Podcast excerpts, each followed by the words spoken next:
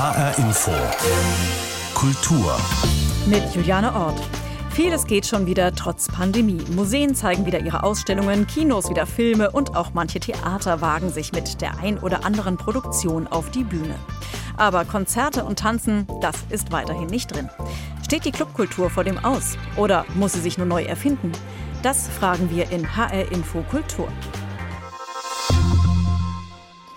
Clubs ohne elektronische Musik undenkbar. Weltweit tanzen die Menschen dazu, bewegen sich zu Tausenden im Gleichtakt. Die Wurzeln der elektronischen Musik liegen zu einem guten Teil in Deutschland und wurden hier weiterentwickelt. Die Band Kraftwerk wird immer noch als stilbildend gefeiert. Sie steht folgerichtig auch im Titel einer Ausstellung im Londoner Designmuseum über das Genre. Eine Ausstellung, die ein bisschen darüber hinwegtrösten möchte, dass elektronische Musik gerade nicht im Club, sondern nur zu Hause gehört werden kann oder eben im Museum. Imke Köhler hat sich das angesehen und angehört. Eine clubähnliche Atmosphäre wollen die Kuratoren schaffen. Licht, Video und Musik sind aufeinander abgestimmt. Der Soundtrack ist vom französischen DJ Laurent Garnier arrangiert und mit einer Lichtinstallation von 1024 Architecture synchronisiert. Im Designmuseum können die Besucher in die hypnotische Welt der elektronischen Musik eintauchen.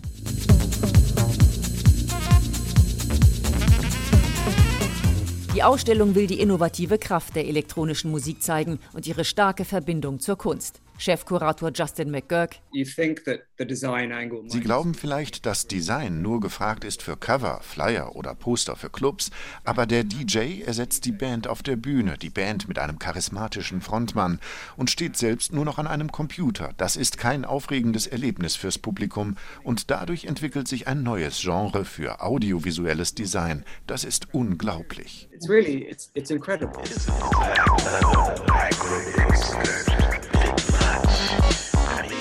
Neben der Präsentation modernen digitalen Designs haben die Kuratoren auch Ausstellungsstücke zusammengetragen, die die Entwicklung der elektronischen Musik und die Philosophie der elektronischen Tanzmusik zeigen sollen.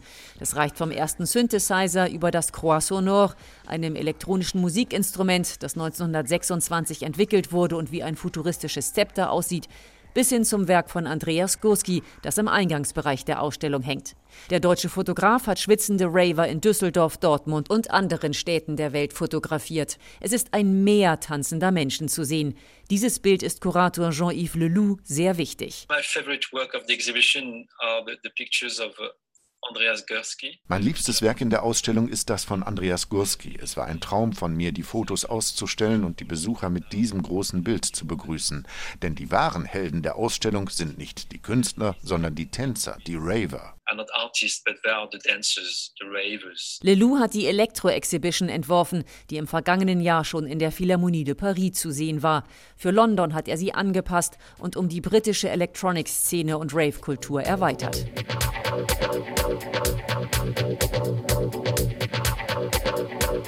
Corona-Pandemie hat allerdings auch die Rave-Kultur hart getroffen. Viele Clubs sind immer noch geschlossen, Massenveranstaltungen nicht möglich. Aber wer sich das Lebensgefühl wieder in Erinnerung rufen will, dürfte an dem Kraftwerk 3D-Video von der Tour 2017 gefallen haben und an der Got to Keep On Show der Chemical Brothers.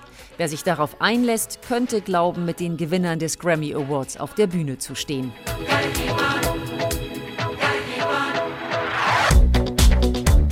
Und solange man die Abstandsregeln einhält, ist im Designmuseum sogar das Tanzen erlaubt.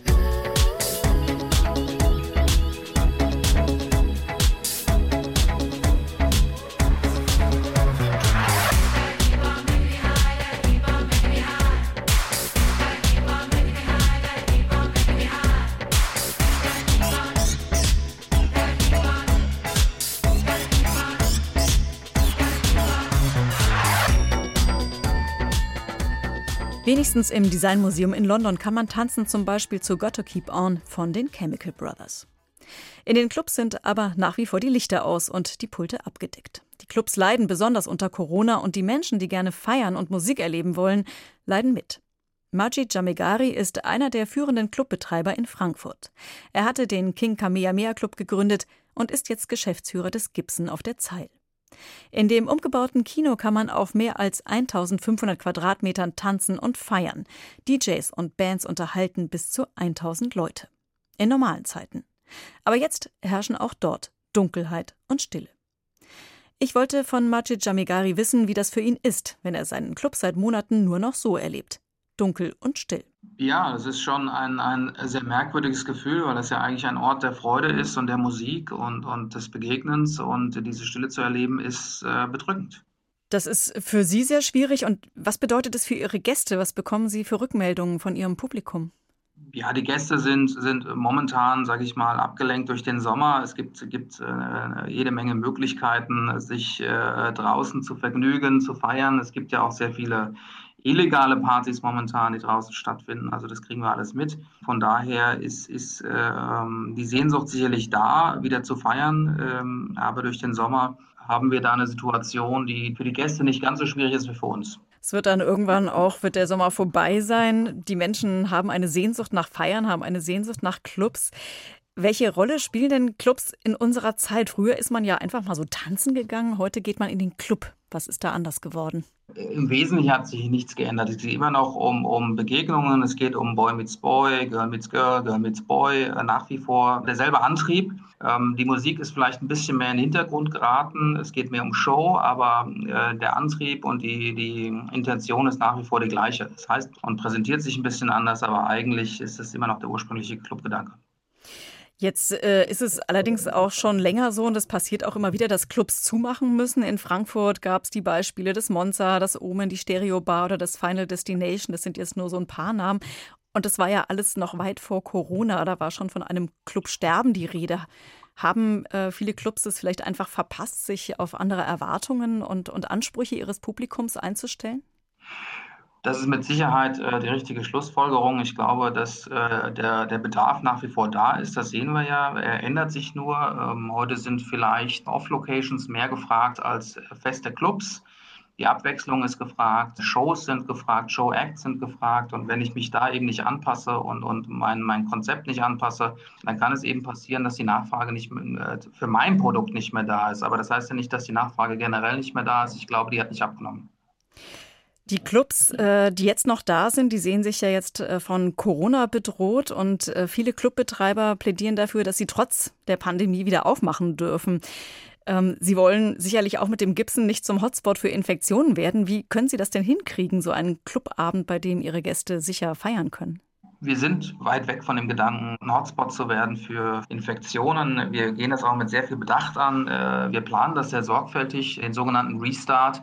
Wir haben äh, Virologen mit an Bord, wir haben Juristen mit an Bord, wir haben auch Lüftungsplaner mit an Bord, um zu schauen, wie können wir ähnliche Situationen herstellen wie im Flugzeug. Wir wollen natürlich auch durch Abstandsregeln im Club für äh, geregelte Abläufe sorgen. Wahrscheinlich werden wir auch die Kapazität begrenzen. Also wir machen eine Menge oder wir planen eine Menge, um eine größtmögliche Sicherheit zu gewähren. Eine hundertprozentige Sicherheit gibt es nirgends. Und das hieße für das Gibson konkret, wie viele Leute könnten Sie dann etwa reinlassen? Also da haben wir jetzt noch keine konkrete Zahl. Da warten wir jetzt noch auf die Aussagen von den Fachleuten. Wir planen im ersten Schritt mit 500 Personen. Das ist etwas, was wir äh, auch, auch dadurch erreichen werden, dass wir anders möblieren. Das heißt, wir werden mehr Möbel aufstellen, mehr Sitzmöglichkeiten. Wir werden eben Lounges schaffen, die abgegrenzt sind zueinander, dadurch den Raum verkleinern. Und das wird wahrscheinlich am Ende so eine Kapazität von 500 äh, ungefähr ergeben. Und das ist, sage ich mal, ein erster Schritt, den wir gehen wollen. Verändert das nicht auch total die Atmosphäre? Also deutlich weniger Leute, vielleicht sogar tanzen mit Maske und dann immer irgendwie so ein Luftzug im Raum. Das klingt schon irgendwie so ein bisschen steril und gewöhnungsbedürftig. Kann das funktionieren? Wir müssen jetzt mal schauen. Tanzen mit Maske ist etwas, was wir möglichst verhindern wollen durch unser Lüftungskonzept. Wir wissen nicht, ob uns das gelingt. Äh, wenn uns das nicht gelingt, dann müssen wir in der Tat überlegen, ob es Sinn macht zu eröffnen, weil wir dann auch fürchten, dass dieses Club-Feeling einfach nicht rüberkommt und äh, der Funken nicht überspringt. Ansonsten mache ich mir weniger Gedanken, wenn man eben in seinem Bereich tanzt, ohne Maske tanzt, in, mit, mit seinen fünf, sechs, sieben Freunden, die man ja dabei haben darf. Dann kann das eine Alternative sein, die durchaus Spaß macht. Wir wollen schon möglichst Club-Feeling pur herstellen. Und wenn es das nicht gelingt, dann müssen wir uns Gedanken machen, in der Tat. Jetzt soll es ja erstmal so eine Art Zwischenschritt geben. Die Stadt Frankfurt hat sich mit ein paar Clubbetreibern und eben auch mit Ihnen darauf geeinigt, dass sogenannte Sommergärten entstehen, in denen die Leute sich zum Feiern treffen können. Sie würden dann einen solchen Garten mitten im Zentrum auf dem Rossmarkt betreiben. Ab Mitte August soll es schon losgehen. Wie kann man sich das vorstellen? Wie viel Clubatmosphäre ist da möglich? Für uns ist es wichtig, dass wir diesen, diesen Zwischenschritt äh, gehen, um eben zu zeigen, dass wir Hygiene können, dass wir Kontrolle können, dass wir Nachverfolgung können. Wir diskutieren momentan verschiedene Orte mit der Stadt. Wir diskutieren drei bis vier Orte. Ob der Rostmarkt letztendlich dabei ist, entscheidet sich Anfang kommender Woche. Aber wir sind guter Dinge, dass wir jetzt Mitte August diese drei bis vier Orte haben, an denen Musik gespielt wird, an denen man sich austauschen kann, treffen kann wir hoffen, dass auch Tanzen möglich sein wird. Das diskutieren wir mit der Landesregierung. Und das ist erstmal das Allerwichtigste, dass wir wieder reinkommen, dass wir uns wieder zeigen können vor Publikum, dass wir die Möglichkeit bieten, Geld zu verdienen und zeigen, wir sind da und wir können es. Es gibt ganz offenkundig ein Bedürfnis von jungen Menschen, sich zu treffen und zu feiern. Und wenn es nicht legal geht, dann geht es halt illegal. Diese Einigung auf die Sommergärten kam ja auch nach den Ausschreitungen auf dem Opernplatz. Und das soll jetzt offenbar kanalisiert werden. Kann das denn gelingen? Also kann ein Angebot wie diese Sommergärten helfen, dass äh, sich solche Szenen wie neulich am Opernplatz äh, nicht wiederholen? Ich glaube, man, man kann das nicht alles in einen Topf schmeißen. Ähm, diese Szenen am Opernplatz, die muss man anders bewerten. Das sind ähm, zumindest äh, von dem, was ich jetzt gelesen habe und mitbekommen habe, Personen, die auch in unseren Clubs nichts verloren haben. Das, was wir wollen, ist mehr Möglichkeiten schaffen, damit sich eben Menschen nicht geballt auf solchen Plätzen treffen müssen. Jetzt wird die Atmosphäre in diesen Open-Air-Clubs sozusagen eine etwas andere sein. Auch das Berghain in Berlin, also quasi der, der Club der Clubs, geht mhm. äh, jetzt wieder an den Start. Auch Open-Air mit einer Gartenparty, mit DJ und ja. äh, übersichtlich vielen Gästen mit Mundschutz auf der Tanzfläche. Und äh, für das Berghain, wie ja auch für Sie, bedeutet ja so eine Party, dass Sie vermutlich dann auch immer wieder Ihre Gäste an Hygieneauflagen erinnern müssten. Könnte das nicht anstrengend werden und vielleicht auch das Verhältnis zu den Gästen belasten? Haben Sie davor Angst? Nee, nicht wirklich. Also das, was wir mitkriegen, ist, dass die meisten sehr vernünftig sind. Äh, wir kriegen es ja mit aus der Gastronomie. Wir haben ja sehr viele Gastronomen auch in unseren verschiedenen Vereinen, Vereinigungen, äh, mit denen wir uns tagtäglich austauschen. Also die Mehrheit der Gäste ist da sehr, sehr vernünftig und kann da auch vernünftig mit umgehen. Ähm, deswegen ist, glaube ich, alles eine Frage des, des Tons, wie man Menschen anspricht. Da mache ich mir überhaupt keine Sorgen. Wagen Sie doch bitte mal eine Prognose. Wie sieht unsere Clubkultur in einem Jahr aus? In einem Jahr werden wir hoffentlich wieder tanzen, ohne uns Sorgen äh, zu machen, dass wir uns anstecken könnten oder ähm, äh, ohne uns Sorgen zu machen, dass wir äh, die Person, die wir gerade kennengelernt haben, nicht küssen dürfen. Und die kleineren Clubs, äh, die jetzt nicht wie Sie beteiligt sind an Sommergärten und anderem, sind die dann verschwunden oder gibt es die auch noch? Wir werden, das ist der Kerngedanke dieser Sommergärten, möglichst viele Clubs mitnehmen. Das heißt, äh, ähm, wir haben ja, wie gesagt, drei bis vier Spielstätten und wir versuchen, möglichst vielen Clubs dort Slots einzuräumen, sodass die eben genauso partizipieren. Das ist jetzt keine, keine Ego-Show vom Gibson oder Ego-Show von der Batschkap oder Ego-Show vom Tanzhaus West, sondern alle Spielstätten öffnen sich anderen Clubs. Und das ist der Kerngedanke. Ja? Ziel ist, möglichst viele mitzunehmen auf dieser Reise. Sagt Marcit Jamigari, Geschäftsführer des Gibson in Frankfurt. Er ist zuversichtlich, dass das funktionieren kann. Die Corona-Clubkultur. Nicht nur das Feiern ist schwierig in diesem Sommer, sondern auch das Reisen ist nicht so ganz einfach. Grenzenlose Reisemöglichkeiten gibt es aber nach wie vor in Büchern. Die Berliner Autorin Iris Hanecker entführt die Leserschaft in ihrem neuen Buch von Berlin nach New York und wieder zurück. Ihre etwas schräge Beziehungs- und Liebesgeschichte heißt Echos Kammern. Ein Titel mit doppeltem Sinn, findet Hartwiger Fertschröver. HR Info. Der Büchercheck. Als Echokammern bezeichnen wir heute geschlossene soziale Gruppen oder Netzwerke, die alle Meinungen oder Informationen ausgrenzen, die nicht ins Weltbild passen. Darauf spielt Iris Hanecker im Titel ihres Romans Echos Kammern an. Aber auch auf den Mythos, dem wir das Wort für Echo entlehnen. Echo war der Sage nach eine Nymphe, die dazu verflucht war, immer nur zu wiederholen, was andere gesagt haben. Ihre Liebe zu dem wunderschönen Jüngling Narziss wurde nicht erwidert. Vor Sehnsucht und Scham verging ihr Körper, zurück blieb nur der Schall ihrer Worte. Die Rachegöttin bestrafte Narziss damit, fortan nur sein eigenes Spiegelbild lieben zu können. Worum es geht. Iris Hanecker verlegt die Geschichte vom selbstverliebten Narziss und der unglücklichen Echo in die heutige Zeit, genauer nach Berlin und New York. Im Mittelpunkt zwei Frauen, die jeweils auf ihre Weise dem Fluch der Wiederholung entkommen wollen. Da ist zum einen die Dichterin mit dem seltsamen Namen Sophonisbe, eine mäßig erfolgreiche Lyrikerin. Sie will nicht mehr dichten, sondern einen Roman schreiben mit einer ganz neuen Sprache und nach den Regeln einer selbst erfundenen Grammatik. Und da ist Roxane, eine Frau um die 60. Sie lebt in Berlin allein in einer großen Wohnung, in der Sophonisbe als Untermieterin einzieht. Roxane war eine erfolgreiche Autorin von Ratgeberbüchern, die sich alle aus eigener leidvoller Erfahrung speisen. Sie ist nicht unglücklich, aber ein wenig ratlos, was sie mit dem Rest ihres Lebens machen soll.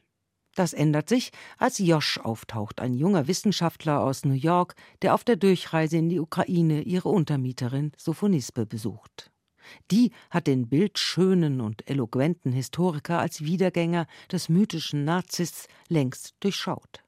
Ihre Warnungen können nicht verhindern, dass sich Roxane hoffnungslos in den schönen und 30 Jahre jüngeren Besucher aus New York verliebt. Zunächst stellte sie nur fest, dass sie aus ihr unbekannten Gründen in die schreckliche Jugendzeit zurückversetzt worden war, indem sie auf einen Mann so reagierte, wie sie reagiert hätte, wenn sie in dessen Alter gewesen wäre. Zunächst fragte sie sich nur, warum in ihrem Hirn etwas so ablief, wie es vor 30 Jahren abgelaufen wäre – als hätte sie sich verliebt. Wie es geschrieben ist. Die Gefühlsverwirrungen dieser unglücklichen Nymphen der Jetztzeit beschreibt Iris Hanecker mit Witz und Ironie, aber auch viel Sympathie und Einfühlnahme in ihr selbstgewähltes Schicksal. Echos Kammern ist aber mehr als ein moderner Liebesroman. Er ist auch ein politischer Gesellschaftsroman, der durch die Augen seiner Erzählerinnen die Gentrifizierung der Städte Berlin und New York beschreibt. Und so ganz nebenbei stellt Iris Hanecker in ihrem neuen Buch auch die Frage, ob und wie man überhaupt noch Romane schreiben kann. Wie es gefällt. Mir hat vor allem die Vielschichtigkeit des Romans gefallen. Echos Kammern liest sich als moderner Liebesroman, als ein gut verpacktes Porträt der Großstädte Berlin und New York und als ein lustvolles Spiel mit Sprache, den antiken Mythen und der Literaturgeschichte. Ein heiterer, seinen Figuren sehr zugeneigter Roman, der seinen modernen Nymphen und uns Lesern durchaus ein Happy End gönnt. Anders als der Mythos von Narziss und Echo. HR Info, der Büchercheck. Auch als Podcast zum Nachhören auf hrinforadio.de. Hadwiger fährt Schröver über den Roman Echos Kammern von Iris Hanecker. Erschienen ist er bei Droschel für 22 Euro. Die Bücher der französisch-marokkanischen Schriftstellerin Leila Slimani sorgen für Aufsehen. Ihr Roman Dann schlaf auch du über eine mörderische Kinderfrau war ein großer Erfolg und wurde mit dem Prix Goncourt ausgezeichnet. Inzwischen gibt es auch einen Film, der auf dem Buch basiert. Und mit ihrem aktuellen Roman Le Pays des Autres, Das Land der anderen, trifft die Autorin wieder einen Nerv. Es ist der erste Band einer Trilogie über eine marokkanisch-französische Familie und unsere Korrespondentin in Marokko, Dunja Sadaki, weiß, dass die Autorin damit Fragen anstößt, die viele Menschen bewegen. Wann ist man nicht mehr fremd in der Fremde? Wann nicht mehr heimisch in der alten Heimat? Mit der Thematik berührt die in Marokko geborene und aufgewachsene Autorin Leila Slimani viele Menschen im Land. Für mich ist das auch ein Gefühl, das ich kenne. Das passiert mir in Marokko, wenn man mir sagt, dass ich zu französisch sei, zu westlich, dass ich keine richtige Marokkanerin sei und mein Land nicht repräsentiere. Und in Frankreich sagt man mir, ich bin keine richtige Französin, weil ich aus dem Maghreb stamme.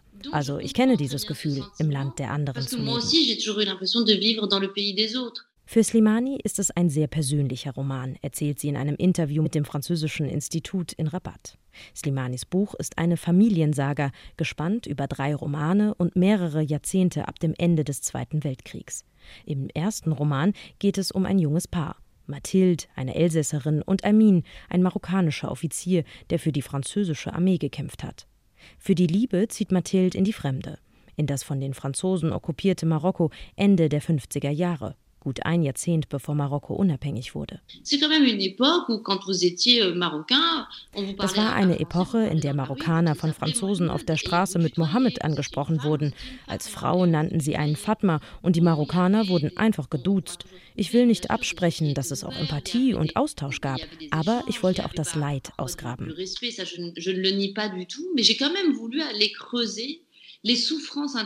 Das neue Buch von Leila Slimani trifft das Gefühl von mehreren Generationen in Marokko, erzählt auch der marokkanische Historiker und Anthropologe Mustafa Kaderi. Vivre dans le pays des autres pour les immigrés Euh, en Europe, d'une manière générale, c'est toute l'histoire des immigrés, des Gastarbeiter. Leben im Land der anderen, das ist auch die Geschichte von Migranten in Europa. Gastarbeiter, Minen- und Fabrikarbeiter, die beim wirtschaftlichen Aufschwung in Frankreich mitgeholfen haben. Das heißt aber auch Menschen ohne Familie, in Einsamkeit. In Europa sprechen wir da immer von Migranten und dann auf der anderen Seite nennen wir die Europäer, die nach Afrika auswandern, Entwicklungshelfer. Für die 49-jährige marokkanische Autorin und Journalistin Hanan Derkawi bedeutet im Land der anderen Leben auch hohe Erwartungen an die, die ausgewandert sind. Dekaoui lebt seit 18 Jahren in Frankreich, hat eine Familie gegründet. Ich verstehe, dass Leben im Land der anderen für Marokko auch Rücküberweisungen bedeutet. Das ist schade, denn die Marokkaner im Ausland werden meist einfach nur als Quelle von Devisen angesehen. Da gibt es kein Interesse an ihrem Leben dort. Das merkt man auch, wie man im Konsulat behandelt wird. Wenn mir Marokko fehlt, gehe ich einfach eine Stunde aufs Konsulat, frische meine Erinnerungen auf und das hilft mir dann, meine Nostalgie ein wenig zu verlieren. Notre consulat, ça nous permet d'oublier un peu, euh, d'alléger la nostalgie. Egal ob Französin in Marokko oder Marokkanerin in Frankreich, Leila Slimani kommt zu dem Schluss, wer im Land der anderen lebt, muss ein wenig loslassen und neue Wurzeln schlagen, auch wenn das Wachstumsschmerzen mit sich bringt. Dunja Sadaki über das neue Buch von Leila Slimani, Le Pays des Autres und was es in Marokko auslöst. Von diesem Autor gibt es im Moment kein neues Buch anzukündigen, aber es ist wohl in der Mache. Der neunte Fall von Kommissar Karl Mörk. Erbarmen war der Titel des ersten Thrillers aus dieser Reihe und damit hat sich der dänische Autor Jussi Adler Olsen in die Herzen der deutschen Krimi- und Thriller-Liebhaber geschrieben. Fast 10 Millionen Bücher hat er allein in Deutschland verkauft. Aber gerade will sich der Autor lieber ein bisschen ausruhen und seiner anderen Leidenschaft nachgehen, nämlich Häuser renovieren. Das hat er sich verdient, denn dieses Wochenende wird Jussi Adler-Olsen 70 Jahre alt. Carsten Schmiester berichtet. Jussi Adler-Olsen hat eine Menge gemacht. Er hat studiert Medizin, Politik, Filmwissenschaft. Er war Redakteur, Komponist, Unternehmensmanager und in der dänischen Friedensbewegung aktiv. Aber seine eigentliche Bestimmung, die hat er schon mit 14 zum ersten Mal gespürt, erinnerte er sich auf der amerikanischen Online-Plattform Author Magazine. Ich war damals bei den Pfadfindern und wir bauten einen Turm um, darauf eine Woche lang zu Hause. Acht Meter über dem Boden. Total langweilig. Wir fingen an, uns Geschichten zu erzählen, aber ich konnte mich an keine erinnern und musste deshalb eine erfinden. Mein Freund konnte drei Tage lang nicht schlafen. Da wusste ich, dass ich es kann. Umgesetzt hat er dieses Können aber erst viel später, mit 45 Jahren. Sein Debüt, das Alphabethaus, erschien dann 1997. Gleich ein Bestseller, wie alle Bücher der Reihe um Kommissar Karl Mörk vom Sonderdezernat Q. Folge 8, Opfer 2117, ist im vergangenen Jahr erschienen. Ein Thriller, das betonte Adler Olsen bei dieser dänischen Büchermesse im vergangenen Jahr. Thriller und Krimi sind zwei völlig verschiedene Dinge. Im Krimi findest du eine Leiche am Kai und musst erklären, wer es getan hat. Im Thriller findest du zwar auch eine Leiche am Kai, aber es geht in erster Linie darum, ein weiteres Verbrechen zu verhindern, damit du schneller und schneller liest. Er will seine Leser fesseln, immer mehr hineinziehen in die Handlung. Und das schafft er auf seine ganz eigene Weise und mit seinem ganz eigenen Stil, den er selbst so beschreibt. Der Thriller nutzt alle Stilarten, alle Themen, Romantik, Sex, was immer. Das macht ihn attraktiv für jemanden wie mich, der von allen Dogmen frei sein möchte. Frei sein, unabhängig, das ist er, in jeder Hinsicht. So sehr, dass er eigentlich nicht mehr schreiben müsste. Tut er im Moment auch nicht. Er renoviert stattdessen ein Sommerhaus und feiert den 70. mit Familie und Freunden auf Dänemarks größter Insel Seeland. Dänisch gemütlich natürlich. In Dänemark wird Hüge nicht improvisiert, sondern ganz bewusst gelebt. Wer will, der legt die Beine auf den Tisch und die Arme hinter den Kopf. Man genießt das Leben mit einer Tasse Tee oder warum nicht mit einem Cognac und lässt die ganze Welt einfach draußen. Auf Dauer hält er das aber wohl nicht aus. Der nächste, dann neunte Merck-Thriller ist schon in Arbeit, auch wenn Adler Olsen weder zum Erscheinungsdatum noch zum Inhalt wirklich etwas sagt. Nur, dass es bei ihm im Gegensatz zu wahrscheinlich vielen anderen Autoren eher nicht um Corona oder Pandemien gehen werde. Spannend wird es trotzdem mit absoluter Sicherheit, denn Jussi Adler-Olsen weiß schließlich, seit er 14 ist, wie man Leserinnen und Leser packt. Ich sehe dich, wie du im Bett liegst und seit fünf Minuten liest. Wenn du müde wirst, dann gebe ich dir einen Satz und du bist wieder wach für die nächste halbe Seite. So mache ich das. Halbe Seite für halbe Seite. Das ist der Trick. Carsten Schmiester über den dänischen Autor Jussi Adler Olsen, der an diesem Wochenende 70 Jahre alt wird. Das war HR Info Kultur. Den Podcast gibt es auf hrinforadio.de. Mein Name ist Juliane Ort.